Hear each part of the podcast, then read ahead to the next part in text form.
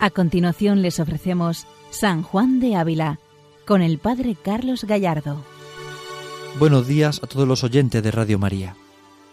Continuamos con nuestro programa dedicado a San Juan de Ávila, doctor de la Iglesia Universal, y mantenemos la mirada puesta en su doctrina, en su vida, en su ejemplo, su testimonio de santidad, que para nosotros es siempre elocuente.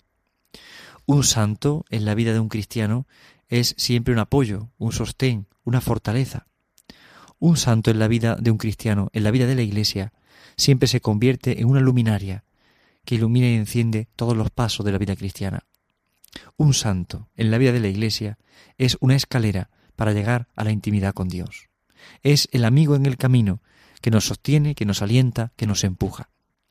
Por esto, como en programas anteriores, recordamos la necesidad y el valor de hacernos amigos de los santos, de mantener una relación personal con ellos, porque son personas que están contemplando el rostro de Dios y que a la vez están cerca de nuestras necesidades, interceden ante Dios por nosotros.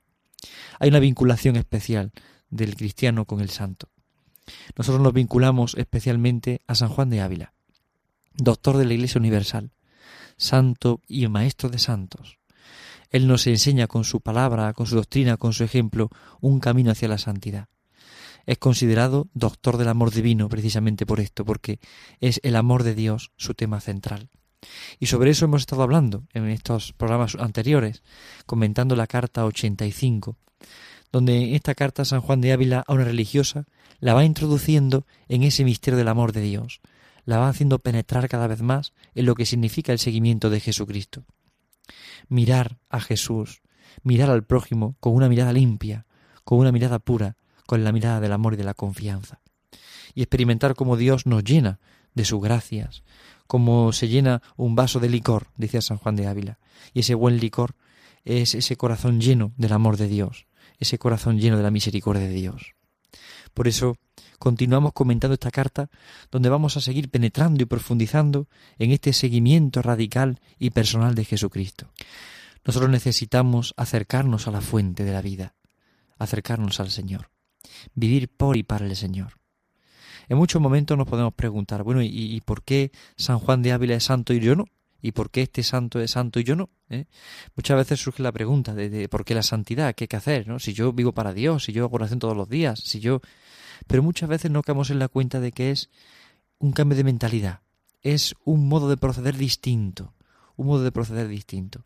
Hay un cambio de mentalidad, hay un cambio de forma de vivir, de forma de ver las cosas, del modo de proceder. Ya no es solamente que vivo una relación con Cristo, es que Cristo es la relación de mi vida. Y todas las demás relaciones las vivo en Él. Y mi vida entera, el trabajo, el descanso, todo lo vivo con Él y en Él. Todo lo vivo por Él y para Él. Y aquí está el misterio. Este es el gran misterio del amor de Dios. Es el gran misterio de su misericordia. Es el misterio de su bondad. Aquí es donde tenemos que dejarnos sorprender y alentar por un camino nuevo, un camino de esperanza. Es precisamente Cristo quien nos quiere conceder la gracia de un modo de proceder como el suyo, porque así vivieron los santos. Y de hecho San Juan de Ávila en esta carta, como en todas sus obras, pero en esta carta en concreto, la carta 85, presenta precisamente este misterio. Presenta claramente cómo ese modo de proceder se va haciendo más de Cristo, cómo nuestra vida se va haciendo más del Señor, como la reverencia ante Dios en la que nos va transformando el corazón, porque descubrimos a Dios en todos y en todo, en cada cosa, en cada circunstancia, en cada acontecimiento. Aquí está el gran misterio del amor de Dios, ese gran misterio que nos supera, que nos transforma, que nos alienta, que nos levanta. Es el misterio de la misericordia. Vamos a continuar leyendo esta carta 85 donde San Juan de Ávila subraya hoy especialmente esa reverencia profunda ante el Señor, esa adoración. Vamos a intentar profundizar un poco en el sentido de la adoración, en el sentido de esa reverencia. Escuchemos al Santo Maestro. Pues decidme, hermana, ¿quién de nosotros tiene a Dios reverencia tan profunda como era razón? ¿A dónde está el adorar a tan altísima majestad con un entrañable temblor, como lo hacen los del cielo, de los cuales se canta en la misa, tiemblan los poderosos. ¿Dónde está la vergüenza que de aquel infinito tenemos, que sabe muy bien quién somos y nos ve más claro que los rayos del sol son? ¿Dónde la obediencia tan presta que no esperamos que nos digan las cosas dos veces? ¿Dónde la discreción para le saber servir y agradar? ¿Dónde el agradecimiento a sus inefables e innumerables beneficios? ¿Dónde finalmente el servicio del cuerpo y del ánima que a tan gran Dios y Señor se le debe? Aquí San Juan de Ávila toca varios puntos importantes y necesarios para la vida espiritual. Vamos a comenzar por comentar la reverencia profunda. Puede decirme, hermana, ¿quién de nosotros tiene a Dios reverencia tan profunda como era razón? Es decir, la reverencia ante Dios como Dios se merece. Es verdad que a Dios hay que considerarlo como nuestro amigo, un amigo íntimo, personal, pero no podemos olvidar a la vez que es Dios, que es Dios. Y Jesucristo es Dios y hombre verdadero. Por esto mueve esto en nosotros la profunda reverencia, la profunda adoración, porque evidentemente es el Señor, aunque sea mi amigo, aunque viva en mi intimidad, aunque esté en mi corazón, pero es el Señor, y es el Señor de mi vida, y es el Señor de mi corazón, y es Dios quien me ha creado, y me ha redimido, y me ha salvado, y me mantiene en el ser y en la existencia. Por eso es necesaria la profunda reverencia. Y la reverencia no se contradice con el amor. A veces se parece como que cuando una persona reverencia a otra, parece como que es que no la está amando. No, es al contrario. Precisamente el amor es siempre reverente. Es precioso ver la imagen de una madre con un niño pequeño recién nacido, cómo le besa los pies, cómo le besa las manos, cómo le besa la frente, cómo lo está sirviendo de esa manera, lo lava, lo viste, lo atiende, lo cuida, lo lleva al médico. Es su hijo. Pero lo trata de una forma reverente, lo trata con cuidado, con delicadeza, aunque lo quiere mucho y lo aprieta en sus brazos, pero no, no, no puede abrazarlo como abraza a una persona adulta. Lo trata con delicadeza, porque es su hijo pequeño, débil y frágil. Y lo ama tanto que lo protege, que lo cuida, que lo acompaña, que lo besa. Nosotros en relación con Dios a veces hemos perdido un poco el sentido reverente, de reverencia ante Dios. Y es necesaria esa conciencia de reverencia al Señor, porque es Dios, es el Señor mismo, es Dios vivo y verdadero, quien está presente con nosotros, quien está cerca de nosotros. Es Dios vivo y verdadero quien realmente nos acompaña, nos sostiene. Es Dios vivo y verdadero el que nos ha dado el ser y la vida, pero es nuestro Dios y merece ser adorado y quiere ser adorado y reverenciado por nosotros. Por eso, la adoración, la reverencia, en el fondo, es un acto de amor. Todo amor es reverente.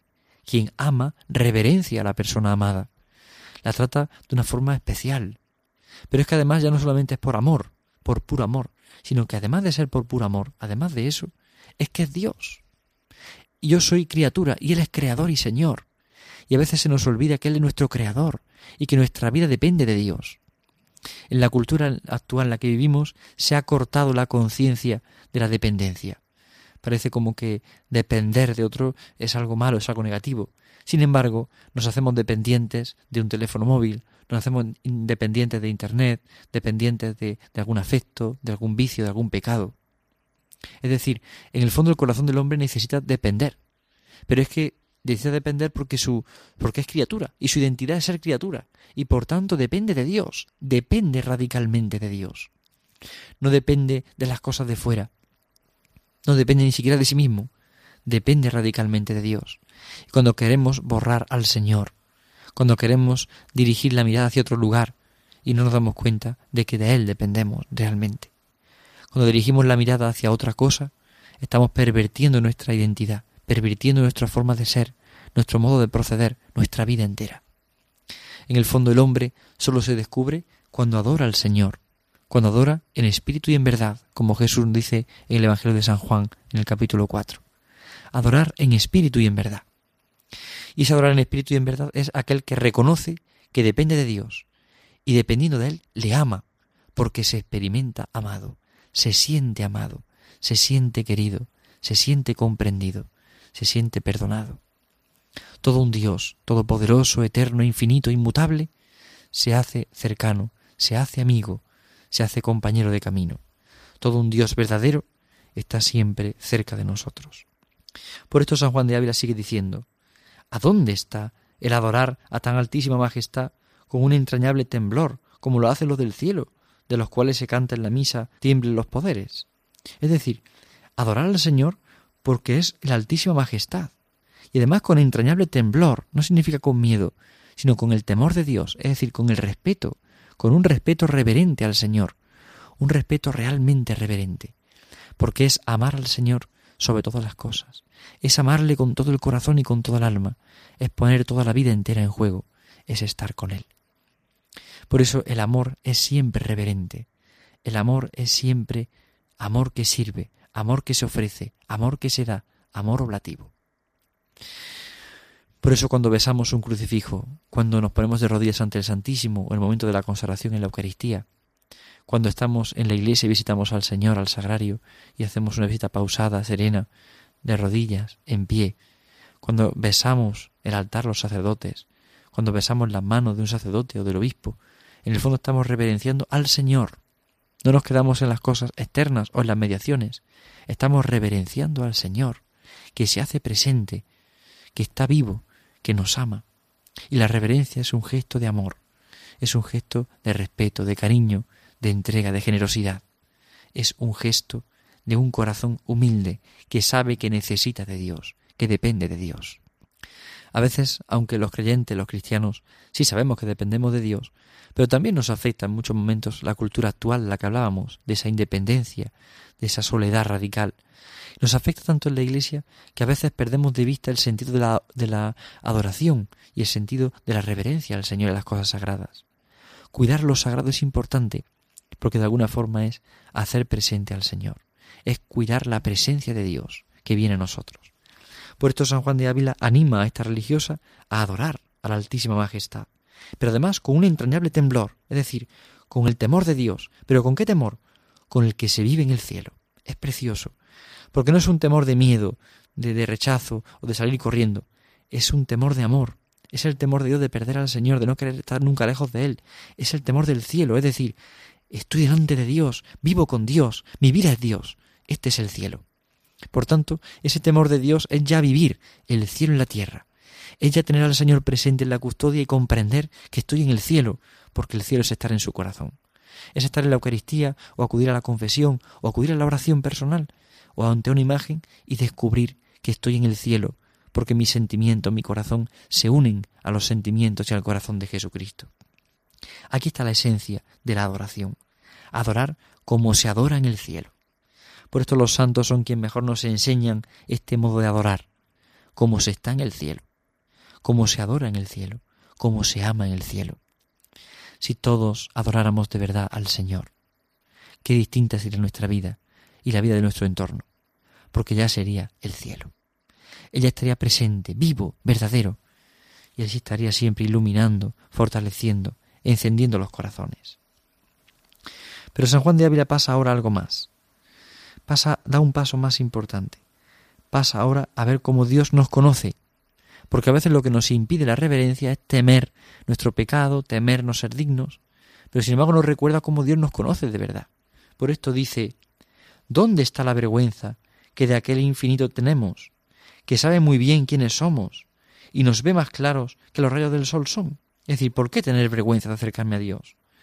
Muchas personas dicen, ay, es que me da vergüenza confesarme porque decir mis pecados. No es que me da vergüenza acercarme a la Eucaristía, es que me da vergüenza compartir con un cristiano, con un amigo, con una persona de oración que me ayuda o la dirección espiritual alguna falta. Me da vergüenza. ¿Vergüenza por qué? Si Dios me conoce plenamente y lo que voy es a acercarme a Él para que me transforme, para que me ilumine, para que me cambie el corazón. No podemos dejar que la vergüenza nos cubra. Al contrario, descubrir que Dios me conoce y conociéndome profundamente, me ama. Y amándome ha puesto medios, la Eucaristía, la confesión, la dirección espiritual, para poder acercarme más a Él, para poder vivir más con Él, para poder entrar más en su intimidad. Aquí está el punto importante. Aquí está la esencia. Aquí está lo que realmente importa. Es comprender que mi vida entera tiene sentido iluminada por la fuerza y la luz de la gracia. Mi vida entera tiene sentido cuando el Señor está cerca, cuando el Señor vive conmigo, cuando el Señor toca mi corazón. Por esto hay que dejarse iluminar, hay que dejarse sorprender, hay que dejarse llenar de la gracia de Dios que viene a transformar y llenar la vida de sentido. Es por esto que la vergüenza no puede cubrir nuestro rostro, al contrario, tenemos que ser movidos más por el amor que por la vergüenza. ser movido más por la confianza, porque lo que al Señor le importa es la confianza. Y ese temor de Dios nos lleva también a una virtud importante, la obediencia. San Juan de Ávila destaca en este punto también la obediencia. Es frecuente en él encontrar la virtud de la obediencia. Por ejemplo, en las pláticas a los sacerdotes o en el tratado sobre el sacerdocio habla con mucha frecuencia de la obediencia. También en algunas cartas a religiosas o en alguna plática religiosas subraya la virtud de la obediencia. Se descubre cómo él la vive y la ama, y por esto es frecuente en sus discursos, en sus alocuciones, en sus predicaciones, es frecuente la virtud de la obediencia. Esto demuestra su amor profundo a la Iglesia, su amor profundo a la voluntad de Dios que se expresa en por mediación de los hombres, aunque los hombres seamos pecadores. Pero en muchos momentos, y generalmente así es, el Señor se comunica a nosotros por la mediación. Por esto San Juan de Ávila subraya la obediencia, la obediencia al Señor, en medio de todas las cosas. Por esto dice en esta carta, ¿Dónde la obediencia tan presta que no esperamos que nos digan las cosas dos veces? Es decir, la obediencia nos lleva generalmente a estar pendientes de la voluntad de Dios. No hace falta que nos digan las cosas dos veces para obedecer. Ciertamente la obediencia es una virtud que es difícil de vivir en muchos momentos, porque a veces uno puede entrar en la ambigüedad, no saber si Dios me pide esto no me lo pide, eh, si Dios me, me muestra esto no me lo muestra, sobre todo cuando son campos tan abiertos. Pero la base de la obediencia es siempre ese buen deseo de hacer la voluntad de Dios, y ese buen deseo de obedecer a mis superiores, a la Iglesia, al Papa, al Obispo, obedecer a mis superiores cuando expresan claramente la voluntad de Dios, cuando expresan claramente el camino. Es verdad que a veces podemos caer en la ambigüedad, en la duda, en la turbación, pero sin embargo la aclaración está siempre en mirar a la obediencia.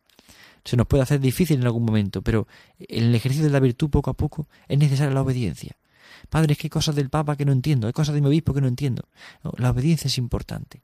Yo puedo tener un criterio, pero también cuando el Papa o el obispo dicen algo, yo debo de ponerme en disposición de escuchar, en disposición de recibir y en disposición de obedecer, de unir mi corazón a eso que está pasando. La palabra obediencia viene de auscultar, de escuchar.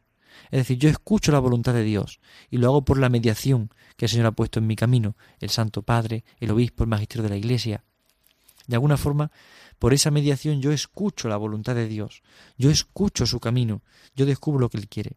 No tengo que esperar a que me lo digan dos veces, sino que mi corazón está pronto para obedecer. La oración nos ayuda siempre a obedecer, a descubrir el camino de Dios, a descubrir lo que Dios quiere de mí, lo que Dios quiere de nosotros. Por eso la obediencia en Cristo es tan presta, tan diligente, está siempre abierto a la voluntad del Padre. Y también en nosotros tiene que ser como Cristo, abiertos, dispuestos a la voluntad del Padre, a la voluntad de Dios. Pero sigue diciendo San Juan de Ávila, ¿dónde la discreción para el saber servir y agradar? La discreción, es decir, el discernimiento. Es importante discernir. Justo unida a la palabra obediencia, San Juan de Ávila pone discreción, discernimiento. Una expresión que también usa con mucha frecuencia San Ignacio de Loyola y que en los ejercicios espirituales desarrolla hermosamente en esas reglas de discernimiento, en esas reglas de discreción de espíritus.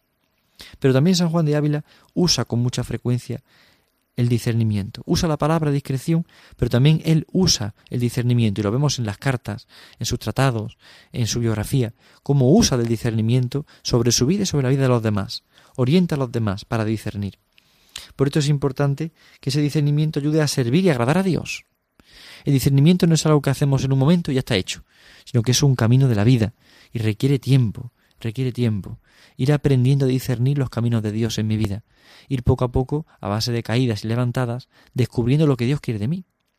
Y es normal que a veces no acertemos del todo, pero quien tiene actitud de discernir, quien tiene actitud de, ver qué es lo que Dios quiere, quien busca la voluntad de Dios, poco a poco irá creciendo, irá aprendiendo aunque se equivoque, aunque a veces meta la pata, aunque a veces se, se líe.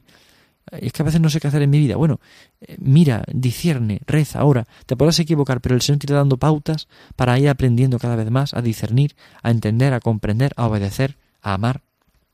Aquí está el secreto. Es necesario el discernimiento en la vida espiritual. Sin ese discernimiento fácilmente se nos colarían criterios nuestros, humanos y mundanos, que no son los criterios de Dios. Tenemos que tener claramente eh, los oídos abiertos a la voluntad de Dios, a lo que Él quiere de mí en este momento, a cómo lo quiere, de qué forma lo quiere. Es vivir con el Señor, vivir en el Espíritu de Cristo.